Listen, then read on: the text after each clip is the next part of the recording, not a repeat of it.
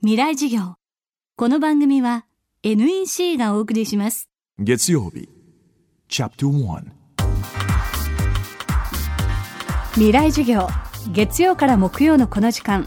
ラジオを教壇にして開かれる。未来のための公開授業です。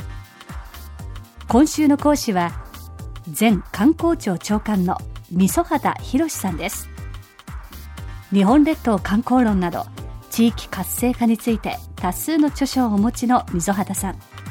その経歴は異色です。大学卒業後最初は自治省に勤務する国家公務員。大分県庁に出向しサッカーのワールドカップ大分県での試合誘致などを担当しました。その後 J リーグ大分トリニータの社長に就任。そして2010年からの2年間第2代観光庁長官を務めました。長官時代に企画したキャンペーン東北観光博を応援するため退官後の去年は自ら自転車だけで東北6県1800キロを巡りました。今週の講義は溝畑博さんによる観光論です。自転車で東北をくまなく巡ってきたばかりの溝畑さんですが復興には外からの応援はもちろん中からの自立こそが必要だと語ります。未来授業1時間目テーマは東北復興。まず我々が東北に向けて興味を持つ出かけていく。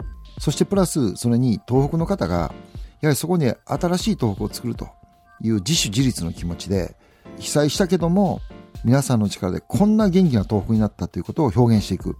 この両方の努力がないとこの東北というものにみんなが訪れていく。東北の魅力を発信していく。東北観光というのは進まないというふうに思います。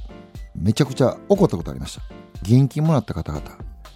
本当にお年玉から大事なお金をみんなのためやと言ってお金を出してるやつもいる。あるいは私の知ってる102歳のおじいちゃん。このおじいちゃんがもうこんなに苦労されてるんやから頑張ってほしいって。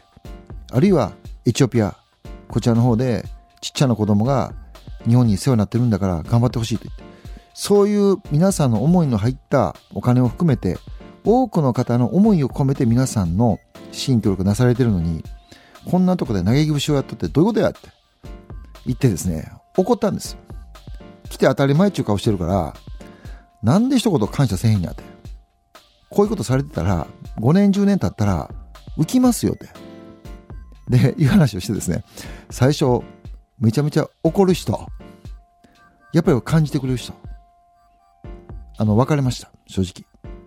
でも私はどっちかというと、確かに過去というものもきっちりと検証する必要がある。しかし、新しい未来を作っていくためには、過去とある時期、決別しなくちゃいけない。けじめをつけなくちゃいけない。だから新しい目標を持って、夢を持って、そして前向くことによって過去の苦しみを忘れる。何事も失敗挫折が当たり前であって、そこを諦めずに乗り切る。そのことをやっぱり私別に東北だけではなくて、どの地域でもそういう思いで前向きに根やかに一つ一つの試練と挫折を乗り越えていってほしいなと。で、やっぱりその東北で見られる風景っていうのは、今の日本人全体にある閉塞感。で、なんとなく閉塞感を人のせいにしてしまって、実際、閉塞感という時、問題は自分なんですよね。世の中のせいにするんじゃなくて、自分が内向きになってるから閉塞感を感じてるんだって、自分自身が前向きやったら世の中には関係ないんですよね。でそういう意味でやっぱり自分で人生をコーディネートしていくというか、俺は人生自分で作っていくんやという、やっぱりこう、引きずり回されるんじゃなくて、俺は人生回る引きずり回したるんやと。いうふうに、やっぱり生きていってほしいですね。それによってやっぱり天と地の差が出てくると。受け身の人生か、自分で攻めていくのか。それを私、東北に行って、一番そこ思いましたね。未来授業。この番組は、ポッドキャストでも配信しています。ぜひ、東京 FM のトップページからアクセスしてください。明日も溝端博さんの講義をお送りします。地球にあふれるたくさんの情報、数字も文章も動画も感情も、そんなビッグデータを集めて組み合わせて分析して新しい価値を創造する。それが NEC のビッグデータソリューション。情報をもっと社会の力に。NEC 未来事業。この番組は NEC がお送りしました。